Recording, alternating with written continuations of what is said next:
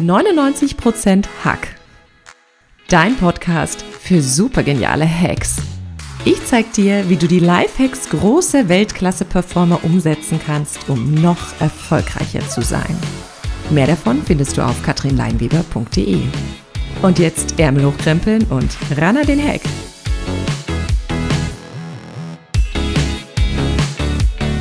Herzlich willkommen zu meinem Interview-Special in der Podcast-Reihe 99% Hack mit dem Titel High Performance Hacks im Rennsport. Mein Name ist Katrin Leinweber. Ich bin High Performance Trainerin, Coach und Speakerin und ich habe heute einen wahnsinnig spannenden und interessanten Gast. Es ist Laura Luft. Laura, ich grüße dich. Hallo Katrin, vielen Dank für die Einladung. Von Herzen gern. Laura, du bist Rennfahrerin, du bist Kommentatorin und Motivational Speaker. Und Laura ist eine High-Performerin par excellence. Denn sie hat schon mehrfach national und international viele 24-Stunden-Rennen gewonnen und lebt als Veganerin ganz asketisch. Laura, du liebst alles, was PS unterm Hintern bringt. Habe ich das jetzt richtig zusammengefasst? So genau ist es. Meine Leidenschaft sind die Pferdestärken sowohl auf vier Rädern als auch vier Beinen. Und äh, es hat mich von Kindesbeinen schon interessiert, diese PS auf die Straße zu bringen. Und es ist mein absolutes ja, Lieblingshobby, was ich ausüben darf. PS auf die Straße bringen, ein wahnsinniges Thema, wo wir auch eine große Überschneidung haben. Ich habe dich das erste Mal zusammen bei einem Netzwerktreffen kennengelernt. Wir kennen uns jetzt schon eine Weile und ich muss sagen, ich war wirklich hin und weg von Laura. Sie hat eine wahnsinnige Präsenz, eine wahnsinnige Energie und hast mich echt umgehauen. Also äh, absolute Macherin und ich gebe zu, ich bediene jetzt wahrscheinlich alle Klischees, wenn ich sage, attraktive Frauen im Motorsport sind immer die Boxenloder, die ich mir eigentlich sonst dabei vorgestellt habe. Aber du bist nicht nur attraktiv, sondern du hast auch was im Kopf, natürlich viel IQ und du fährst die Rennen selber. Ja, vielen Dank. So kann man es im Prinzip zusammenfassen. Wir werden ja oft verglichen. Ja, äh, Frau am Steuer, kann sie überhaupt fahren? Äh, funktioniert das wunderbar? Aber letzten Endes in so einer Männerdomäne sich auszutauschen und auch gegen die Konkurrenz anzutreten, ist, finde ich, essentiell und macht auch unheimlich viel Spaß, weil dann können wir mal zeigen, wir Frauen, wir haben es drauf. Wahnsinnig gut. Und es ist natürlich auch sehr mutig, finde ich. Auf jeden Fall. Du hast gesagt, du bist schon seit Kindesbein interessiert am Motorsport. Woher kommt denn die Leidenschaft und äh, Motivation für den Motorsport bei dir, liebe Laura?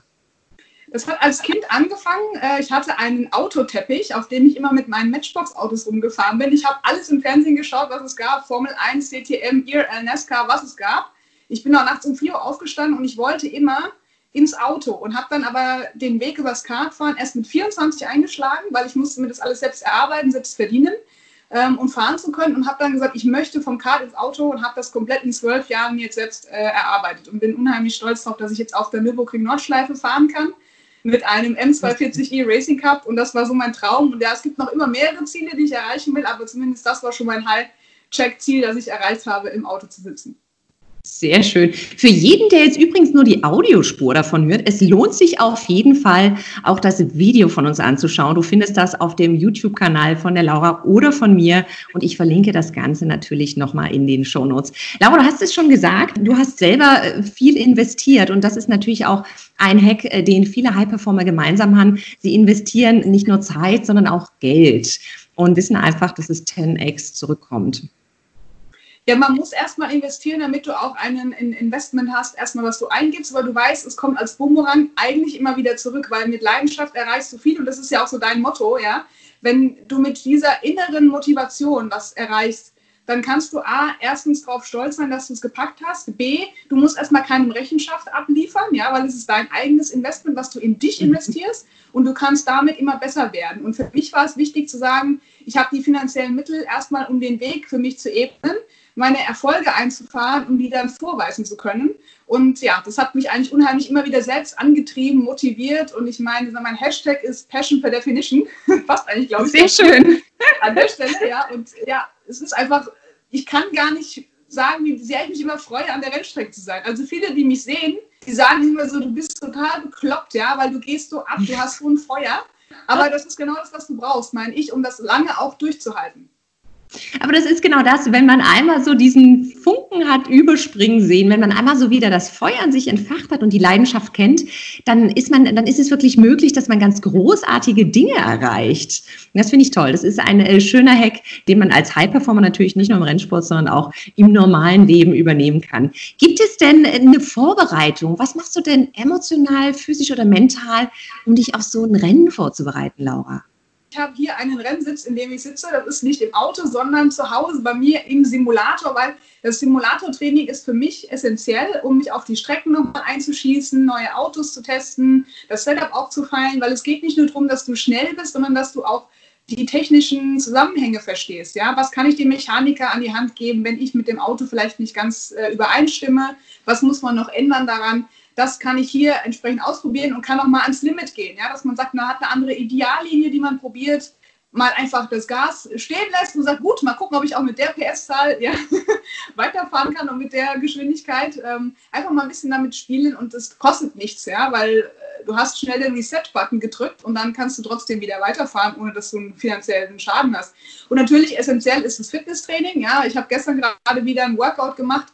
Also du musst mental fit sein, du musst aber auch psychisch fit sein und physisch. Und ja, das ist die Vorbereitung, die damit zusammenspielt. Ja? Einfach sich fitnessmäßig immer auf den letzten Stand der Dinge halten und vor allem auch ja, Spaß dran haben. Das ist auch ganz wichtig. Oh, ich glaube, viele meiner Hörer, die kennen das, du hast es gerade gesagt, sich auf dem Fitnesslevel zu halten. Ich sage ja auch mal, du brauchst Kraft, du brauchst Energie, damit du stetig dranbleiben kannst. Und genau die Themen, die hast du jetzt gerade angesprochen. Du bleibst dran, du probierst dich mutig aus in einem sicheren Rahmen und äh, du trainierst hart für deinen Erfolg. Gibt es denn ein so ein Ritual, was du hast, was du vorm Rennen machst, also was nur deins ist oder was du machst, wenn Fahrerwechsel ist? Gibt es da irgendwas, äh, wo du sagst, das gibt mir jetzt die Konzentration, die ich jetzt für den Start brauche? Also ich bin ja viel über an Social Media, äh, ständig am Handy, wenn man mich in der Boxengasse sieht. Ja, ich habe eigentlich nie Pause, weil ich ja ständig irgendwas mache. Aber die Du postest dann immer gleich von, vom Rennen aktuelle Bilder, aktuelle Videos genau. äh, auf deinen Kanal. Genau, ja, vor allem, ich treue ja mehrere Social Media Kanäle noch nebenher, aber da ist für mich dann der Punkt zu sagen, zehn Minuten vorm Rennen ist für mich Ruhe. Dann ziehe ich meinen Helm schon auf, bereite mich vor, da weiß auch jeder, okay, Laura nicht mehr ansprechen, ja, jetzt hat sie ihren Helm auf. Ähm, aber das ist für mich dieser Moment, um mich vorzubereiten, einfach nochmal die Abläufe durchzugehen, wenn das Auto in die Box kommt, was muss ich beachten. Ähm, Pitlimata, ja, also natürlich jetzt in dem Fall bei uns nur schnell rausfahren. Ja, wir sitzen am Ende der Boxengasse, da braucht man nicht da viel drauf achten, aber zumindest gucken, dass äh, das, was man im Auto alles machen muss, wie den, das Lenkrad resetten, diese ganzen Abläufe durchzugehen und sich auch vorzubereiten, den Funk richtig eingestellt zu haben, nochmal die letzten Sachen mit den ja, Card-Sheets zu besprechen und dann fokussiert ins Rennen zu gehen. In dieser Moment im Auto, bis dann endlich mal der Lollipop-Mann einem das, den Weg freigibt, ist so diese uneinige Ruhe.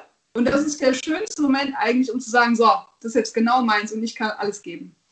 Wahnsinnig schön beschrieben. Also das heißt, du setzt deinen Helm auf und jeder weiß, ich darf Laura jetzt nicht mehr anquatschen. Ja. Jetzt ist sie konzentriert, jetzt bereitet sie sich mental vor, jetzt ist sie präsent. Und äh, ist es auch so, dass du dir zum Beispiel, dass du nochmal so ein bisschen, du hast ja gesagt, du gehst die Strecke durch, du visualisierst, ist es auch so, dass du dir sowas vorstellst wie, ich komme schon am Ziel an oder das, was du erreichen willst, dass du dir das mental nochmal vorstellst? Hast du auch so ein, so, ein, so ein Ding, was du dann unter deinem Helm machst? Also eigentlich ist es essentiell wichtig, dass man sich kleine Ziele steckt und eigentlich auch immer Schritt für Schritt rangeht. Im Rennen ist es genauso. Man weiß nie, was kommt. Also mein erstes Rennen war zum Beispiel, ich musste mit Slicks raus im Regen. So, natürlich regnet es immer in der Nordschleife, das weiß man, aber du musst dich natürlich vorbereiten und sagen, gut, in zwei Runden muss ich wieder rein, weil ich brauche neue Reifen. Ja, ich kann mit Slicks nicht weiterfahren. Also ist die Strategie, die man hat, vielleicht erstmal hinfällig und man muss sich wieder neu orientieren. Aber somit denkst du auch nicht ans Ende, weil ganz ehrlich, ich bin schon mal acht Runden gefahren und habe eigentlich völlig die Zeit vergessen. Und mein Klatschif meinte so, Box, Box. Ich so, ach, was jetzt schon? Ja, also da war ich schon über eine Stunde im Auto und wollte gar nicht aufhören. Also du bist dann so in dem Element drin, dass du gar nicht dran denkst, was ist am Ende des Tages dann das Ziel, was ich erreichen kann, weil du fährst ja mit Teamkollegen. Ja? Das heißt, du musst ein Teamplayer sein, mhm. weil du bringst das Auto heil an die Strecke, aber was macht der Teamkollege auch wieder dann damit? Also es ist ja ein Zusammenspiel aus mehreren Facetten. Du bist quasi ja, nicht nur Teamplayer, sondern du musst strategisch auch vorgehen. Ja, du musst vielleicht auch was vorgeben. Ja, kann mhm. sein, dass ein Teamkollege nicht so stark ist, der dann sagt, oh, ich habe noch eine Frage, ich bin mir unsicher, ich weiß nicht, was ich machen soll. Musst du also auch ein bisschen Guidance geben. Also das spielt viel zusammen und am Ende ist es ja das Team, was den Erfolg macht. Ich bin als Fahrer alleine, aber ohne Reifen, Ingenieur, Mechaniker, Teamchef, äh, Coaching, alle, die drumherum ja. sind, komme ich auch nicht weit. Sehr schön gesagt. Und das ist auch ein Stück weit die Überleitung zu meiner nächsten Frage. Denn die würde lauten, gibt es denn spezielle Eigenschaften, die Mann bzw. Frau haben muss, um einfach äh, Rennfahrerin zu sein, die man mitbringen muss? Und du sagtest jetzt gerade, man muss ein Teamplayer sein. Das heißt, man muss äh, gut einfach in, in einem eingespielten Team sich supporten, sich gegenseitig zu unterstützen. Und diese gegenseitige Unterstützung, das Netzwerk, was man hat, die Peer Group, die man hat, ist natürlich auch ein, ein typischer High-Performance-Hack. Du sagst aber auch, man muss die Möglichkeit haben, andere positiv zu beeinflussen, weil manchmal muss einfach entschieden werden. Ne? Und ich denke mal, da bist du ganz weit vorne, Laura, oder? Ja, also manchmal muss man sich natürlich erstmal orientieren, um zu gucken, was ist denn so seine eigene Rolle im Team. Aber ich muss sagen, ich habe mehrere Facetten schon kennengelernt. Einmal war ich selbst auch Teamchefin für ein Car-Team. Da habe ich dann die andere Seite kennengelernt, um auch zu verstehen, was haben denn die Fahrer für normalerweise Probleme, mhm. die wir jetzt so ja nicht als Fahrer haben, wenn wir nur Fahrer sind und nicht den ganzen organisatorischen Aufwand haben. Aber du lernst unheimlich dazu, wenn du mehrere Blickwinkel dir aneignest und da auch genau analysieren kannst, wer vielleicht das ein oder andere, sag ich mal, an Support und Unterstützung noch braucht. Und das Wichtigste für einen Fahrer ist zu sagen, ich weiß, wo mein Ziel ist, ich weiß, dass ich immer gewinnen will, weil sonst brauchst du nicht einsteigen ins Auto. Also du musst diesen inneren Willen haben, die innere Motivation, ähm, einen kühlen Kopf bewahren, strategisch sein und aber auch nicht nur Teamplayer, sondern auch so ein bisschen führungsmäßig das Ganze angehen, weil für dich selbst musst du ja auch immer der Boss bleiben ja, und entscheiden, was ist jetzt meine Möglichkeit, um bestmöglich ans Ziel zu kommen. Da kannst du dich nicht immer auf andere auch unbedingt verlassen. Ja? Da musst du selbst Entscheidungen treffen, zu sagen, ich fahre jetzt die Kurve so, weil passt jetzt besser. Man muss sich immer auf die Situation auch einstellen. Und ich glaube, dieser Mix aus allem macht's. Das hast du wirklich wunderschön gesagt. Und ich finde, manchmal ist man auch die einzige Person, die sich selbst anfeuert. Deshalb ist es ganz gut, auch wirklich in Führung zu gehen, Entscheidungen zu treffen. Würdest du sagen, du bist ein sehr ehrgeiziger Mensch? Oh ja, also ich glaube, alle, die mich kennen, die sagen, die Laura strotzt vor Ehrgeiz. Manchmal denkt man, es steht einem im Weg und es war auch schon öfters so, dass ich, wenn du zu ehrgeizig rangehst an die Sache, bist du sehr verbissen vielleicht und enttäuscht mhm. von dir selbst, wenn du dein Ziel nicht erreichst. Aber letzten Endes kann ich nur sagen, wenn ich nicht dieses, diese Durchsetzungskraft habe oder hätte, wäre ich nicht da, wo ich heute bin. Also es ist ja wieder so ein Umkehrschluss. Wenn du nicht ehrgeizig bist, erreichst du auch nichts, ja. Und nur stehen zu bleiben und zu reflektieren, na hätte, hätte ich, hätte ich mal gemacht. Ich mache einfach gerne und dann gebe ich auch immer lieber 1000 Prozent als nur 100, um zu sagen, meinen Weg habe ich mir damit auch äh, verdient, ja, so ein Stück weit. Das ist, das ist super. Das heißt, du würdest auch manche Dinge einfach unperfekt einfach mal starten, bevor man ewig äh, wartet. Es gibt ja so Leute, die feilen ewig lang an, an einem Ding, an einem Produkt, an ihrer Positionierung, was auch immer. Die, die sterben irgendwann mit der Pfeile in der Hand. Und deshalb denke ich auch, es ist gut, einfach mal zu starten und loszugehen. Und ich finde, das Wort Ehrgeiz ist ja leider so ein bisschen negativ behaftet bei uns in der Gesellschaft. Und ich finde, es zeigt aber nichts anderes oder es sagt nichts anderes, als dass man eine Ambition hat, dass man ein Ziel hat ja. und auch bereit ist, dafür einiges zu tun. Das heißt ja nicht, dass man da egoistisch sein Ding durchdrückt, aber ohne Fleiß kein Preis. Es ist so ein banales Sprichwort, aber ähm, ich finde, das passt ganz gut. Ja, das stimmt, weil letzten Endes, wenn du dann nicht dir selber ein Ziel gesteckt hast und es dann auch nicht erreichst, dann hast du ja auch keine Möglichkeit, dich zu verbessern. Also von daher, und du fühlst dich auch nicht gut wenn ich immer so kleine Ziele habe, dann weiß ich, ich habe sie erreicht und freue mich dann auch entsprechend drüber. Man muss auch reflektieren können dann natürlich an der Stelle, ja. Und es ist ganz gut, einfach mal den ersten Schritt zu gehen. Und äh, ein großer Weg entsteht natürlich aus vielen Schritten, äh, die man hintereinander geht und man kommt dann einfach beim Ziel an. Wie ist es denn, Laura? Wie gehst du denn mit stressigen Situationen um? Also gibt es zum Beispiel beim Rennen auch stressige Situationen, wo du sagst, oh, da habe ich vielleicht ein bisschen Angst? Oder äh, wie gehst du mit solchen Situationen um? Hast du da für uns einen Hack? Also Angst habe ich eigentlich weniger. Ähm, natürlich fährt so ein bisschen im Kopf immer mit, ähm, wo landen wir heute, was für Eventualitäten gibt es an der Strecke. Aber du musst dich eigentlich immer fokussieren und konzentrieren auf das, was vor dir liegt. Ja? Und deswegen glaube ich auch, dass diese essentielle Notwendigkeit ist, sich immer bewusst zu machen, was du gerade tust. Ja? Also viele sagen, oh Gott, Rennfahren ist gefährlich oder ähm, wie kommst du denn klar mit so vielen Autos auf der Strecke? Aber ich denke dann in dem Moment gar nicht so viel drüber nach, weil dann hast du die Performance einfach nicht auf der Straße. Du musst dann situativ genau in dem Moment Entscheidungen treffen und auch so fahren, wie du es eigentlich müsstest oder ja, wie andere es vielleicht nicht können. Ja, also da mhm. ist eigentlich so der gefühlte Popometer und die, die Reaktion, die man selber eben auf der Strecke bringen kann, das Beste, was du machen kannst. Ja, unvorbereitet hast du immer das Thema, gerade auf der Nordschleife, jede Kurve ist anders. Ja, da kannst du nicht mhm. dich ins Detail vorprogrammieren und alles festlegen. Aber ich glaube einfach dieses Rausgehen, Machen, das nimmt einem auch so ein bisschen die Angst, wenn du nicht alles hundertprozentig tausend durchdenkst, gerade wenn du im Auto sitzt, dann hast du nicht die Zeit zum Denken. Ist sehr gut. Ich nenne das manchmal so eine gewisse Weltennaivität. ja. so eine strategische Weltnaivität. Du hast mir in unserem Vorgespräch gesagt, manchmal bist du im Auto auch ziemlich wütend auf dich selbst. Gibt es so Momente? Ja, also da muss ich ganz ehrlich sagen, wenn ich ähm, was nicht 100% schaffe, und das ist wieder das Thema Ehrgeiz, ja, dann bin ich extrem sauer, wenn ich dann sage, ich habe mir was vorgenommen und habe die Kurve jetzt nicht bekommen, ich habe die Zeit nicht gefahren. Das pusht mich aber ungemein. Ja? Oder im Kart war das genauso, wenn der Kartwechsel nicht funktioniert hat, äh, da bist du zu spät rausgekommen oder es sind irgendwelche strategischen Entscheidungen falsch gewesen, dann ärgerst du dich extrem, dann fluche ich auch mit mir selbst. Ja? Also ich greife auch gerne mal selbst an, aber das motiviert mich, weil... Das ist super, du hast ja diesen Helm auf, man kann dich quasi nicht hören. Aber das heißt, du, du schaffst es, eine negative Emotion dann in eine positive Emotion umzuwandeln, die dich auch noch antreibt, besser zu werden. Ja, nee, weil dann ist es so diese Power, die du hast, weil du denkst, es kann doch jetzt nicht wahr sein, reiß dich zusammen und dann gibt es unheimlich viel Energie, die mir zumindest hilft, eben besser, schneller und äh, konzentrierter zu bleiben, ja. Großartiger Hack, finde ich super, finde ich klasse. Also an alle da draußen, wenn ihr das nächste Mal wieder sauer seid, nutzt es als inneren Antreiber, besser zu werden, so wie Laura es macht. Finde ich sehr, sehr schön. Äh, Laura, was bedeutet denn äh, für dich Erfolg? Was, was bedeutet es für dich, erfolgreich zu sein? Heißt es einfach, wie zum Beispiel, wenn jemand das erste Mal so, so, so ein Triathlon mitmacht, einfach irgendwie durchkommen? Oder musst du immer in Bestzeit im Ziel ankommen? Was bedeutet das für dich? Also das hängt auch von der Situation ab. Ähm, letztes Jahr war es genauso auch. Da bin ich mein erstes VLN-Rennen gefahren und da hieß es erstmal ankommen. Ja? Material schonen, äh, nicht kaputt fahren, um den Teamkollegen auch eine Möglichkeit zu geben, danach zu fahren. Da war ich aber dann zweitschnellste, direkt im Regen mit Slicks in dem ganzen Team. Da dachte ich mir so, hm, also so schlecht kann es ja gar nicht sein. Vor allem super, dass andere, die schon viel mehr Erfahrung haben, dann vielleicht doch langsamer sind als du. Also das war dann so eine positive Einstellung, wo ich gesagt habe, boah, jetzt sind wir nicht nur ankommen, sondern jetzt können wir vielleicht auch was reißen. Aber letzten Endes muss man mal gucken, wo fällt man, in welchem Feld fährt man. Und ich war natürlich im ersten Rennen, da habe ich mir jetzt keine Ziele gesteckt. Da habe gesagt, für mich reicht ankommen. Beim nächsten Rennen mhm. war das schon anders. Da wusste ich, okay, ich bin jetzt wieder schneller als ein paar andere. Dann denkst du an die Top Ten. Und irgendwann glaubst du, naja, jetzt hast du die Zeit, die du fahren kannst, dann kannst du vielleicht noch ein Stück weiter vorne. Also es hängt natürlich vom Fahrerfeld ab oder generell von der Situation, in der du dich befindest, in welcher auch immer.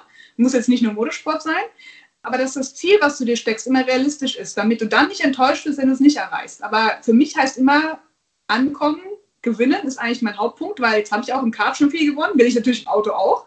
Da war ich auch schon auf dem Treppchen und das sogar zweimal. Äh, aber nur ist, es, ist, es ein, äh, ist es ein, ein geniales Gefühl, wenn man dann da oben steht? Ja, du hast halt, also beim 24er, wenn ich es mal als Kartfahren nehme, das habe ich schon gewonnen, international auch, das war toll. Ich durfte den Schlussturn fahren und das ist eine Wahnsinnsemotion, wenn du eine Stunde alleine fährst und denkst so, boah, wir sind gleich Erster, wir sind gleich Erster. Und dann hast du diesen Monsterpokal in der Hand mit dem ganzen Team, wo du feierst. Das war unbeschreiblich, ja. Und das willst du natürlich in jedem Rennen eigentlich wieder haben, ja. Das, das kann ich mir vorstellen, dass es auf jeden Fall Endorphine ausschüttet.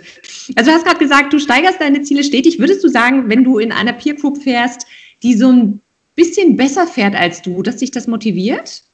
Ja, auf jeden Fall, weil du willst ja nicht hinterherfahren, du willst ja besser werden. Und dann guckst du, wo mhm. kannst du deine Stellschrauben ändern, um, sage ich mal, die perfekte Runde zu finden. Dann musst du auch im Verkehr vielleicht gleichmäßiger fahren, auch wenn du viel kurz 60 Phasen, das heißt zum Beispiel, also wenn du langsam fahren musst, weil ein Unfall okay. ist, dass du trotzdem keine Zeit verlierst, dass du gut durchkommst und dann orientierst du dich immer an der Spitze.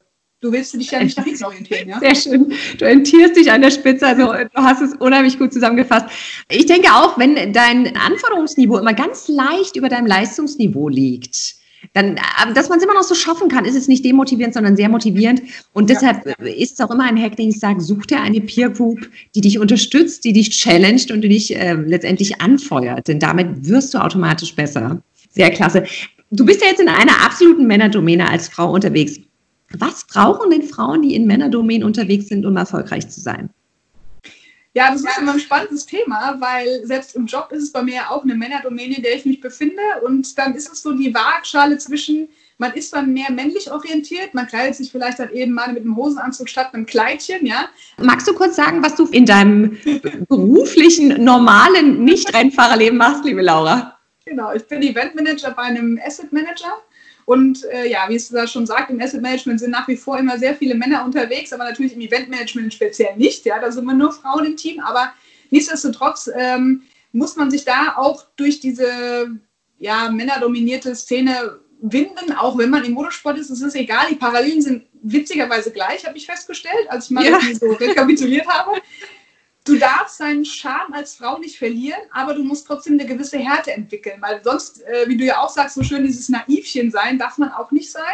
Man muss wirklich dann seine Frau und Mann stehen im Prinzip und sich durchsetzen können. Ja? Man darf nicht arrogant wirken, man darf nicht zu maskulin sein, auch nicht zu tussihaft. Ja? Es ist so eine Waagschale, die sich zählt, aber mit Fachwissen und äh, mit dem, was man macht, wenn man eine Ahnung davon hat, ja, dann ist es eigentlich schon ein leichtes, diese Härte oder diese Autorität, sagen wir es mal, rüberzubringen, aber trotzdem mit einem weiblichen Charme, weil den sollte man sich eigentlich immer bewahren. Also Weiblichkeit auf jeden Fall leben, integer bleiben, zeigen, dass man IQ hat. Ja. Das ist durchaus von Vorteil in den Männerdomänen. Würdest du sagen, Männer benehmen sich besser, wenn Frauen dabei sind? Ja, also kann ich nur sagen, spricht sowohl äh, für mein Team auch an sich. Na klar, kriegt man immer mal einen Spruch gedrückt, ist logisch. Ja? Wenn Männer unter sich sind, äh, sieht man auch in der Boxengas immer mal so, na, hättest du mal schneller fahren können, Schätzelein. Ja, also da kommen immer so Sprüche, also das ist normal, ja, wo ich dann sage, ja, ja, mach du mal selber. Also das gehört dazu, dieses Geplänkel, aber an sich muss ich sagen, bringt das trotzdem viel mehr Konzentration und Ruhe auch rein, weil die Männer natürlich sagen, oh, jetzt müssen wir uns mal benehmen. Also das kommt schon. Also ich finde es aber auch schön, weil man dann eine ganz andere Dynamik hat, als wenn nur Männer auf einem Haufen sitzen. Also wir haben eine Mechanikerin bei uns, die muss sich da auch durchsetzen und die Jungs sind alle aber ehrfürchtig vor ihr, weil sie wissen, dass sie das drauf hat. Genauso wie ich war die Einzige bei uns im Team, die letztes Jahr gefahren ist als Frau. Dann haben viele gesagt so, oh, bist du sicher mit den Reifen, ist alles okay, ist alles super, dann bist du anders behandelt und das Team hat auch einen ganz anderen Zusammenhalt und eine ja, Motivation, würde ich sagen. Ist so. Ja, klingt auf jeden Fall gut. Also weißt du, warum man eigentlich zwei Ohren hat? Das ist, wenn man so einen Spruch gedrückt kriegt, dass es ins eine Ohr reingeht und zum anderen wieder rausgeht. Also einfach über die Schulter gar nicht großartig beachten. Ne? Sehr schön. Ich merke, du brennst für das, was du tust. Du hast sehr viel Leidenschaft. Der Funke springt absolut über. Und da möchte ich gerne jetzt wieder den Bogen zum Anfang schlagen. Ich denke, wenn man seine Leidenschaft entdeckt hat, wenn man weiß, wofür man brennt, dann schafft man es auf jeden Fall, seine PS erfolgreich auf die Straße zu bringen. In meinem Training, in meinem High-Performance-Training, in dem du die beste Version von dir selbst wirst, schaffst du es auch, deine PS auf die Straße zu bringen, beziehungsweise dein volles Potenzial zu leben. Laura, unsere Interviewzeit ist jetzt schon zu Ende. Ganz zum Schluss möchte ich noch wissen, wie können die Leute dich ähm, erreichen? Wo können sie dich erreichen? Und vor allem, wenn Sponsoren dabei sind oder Leute, die dich unterstützen wollen, was ist der beste Weg, dich zu kontaktieren? Von daher, da bin ich immer ganz äh, happy für Unterstützer, weil so ein 24er schafft man immer nur mit vielen Partnern. Gerade auch so ein tolles Event am Nürburgring, das ist unheimlich spannend. Ich hoffe, dass wir bald wieder auf die Strecke können und dass wir das dann an, in Angriff nehmen, wenn dann die schwierigen Zeiten rum sind. Aber man findet mich äh, im Netz. Ich habe natürlich eine Webseite, das ist laura-luft.com. Darüber findet man auch alle Social Media Kanäle auf Facebook und Instagram. Man kann sich da ein bisschen durchklicken, meine Vita sich anschauen und ja, dann freue ich mich über viele Likes und Kommentare. Gerne mich anschreiben. Ich bin eigentlich immer für jeden da und helfe da gerne weiter. Klasse. Und wir freuen uns, wenn du das nächste Rennen hast. Wenn du eine kleine Webcam im Auto drin hast, dann können wir dich nämlich mal live und in Farbe sehen, wie du vielleicht gerade in deinen Helm reinschreist. Zeig uns bitte nochmal diesen wahnsinnig schönen Helm, den du da hast, den du da gerade neben. Also ich finde ihn ja absolut abgefahren in diesem Pink und Neongrün. Wuhu! Das ist ein toller Helm. Liebe Laura, es hat mich total gefreut. Ich danke dir von Herzen für dieses super spannende Interview. Und ähm, ich freue mich auf ganz viele Dinge, die noch vor uns liegen gemeinsam. Und ich wünsche dir natürlich für alle nächsten Rennen, sobald sie wieder stattfinden, ne? viel Erfolg. Ich drücke die Daumen und ähm, ja, keep going. Ich danke dir.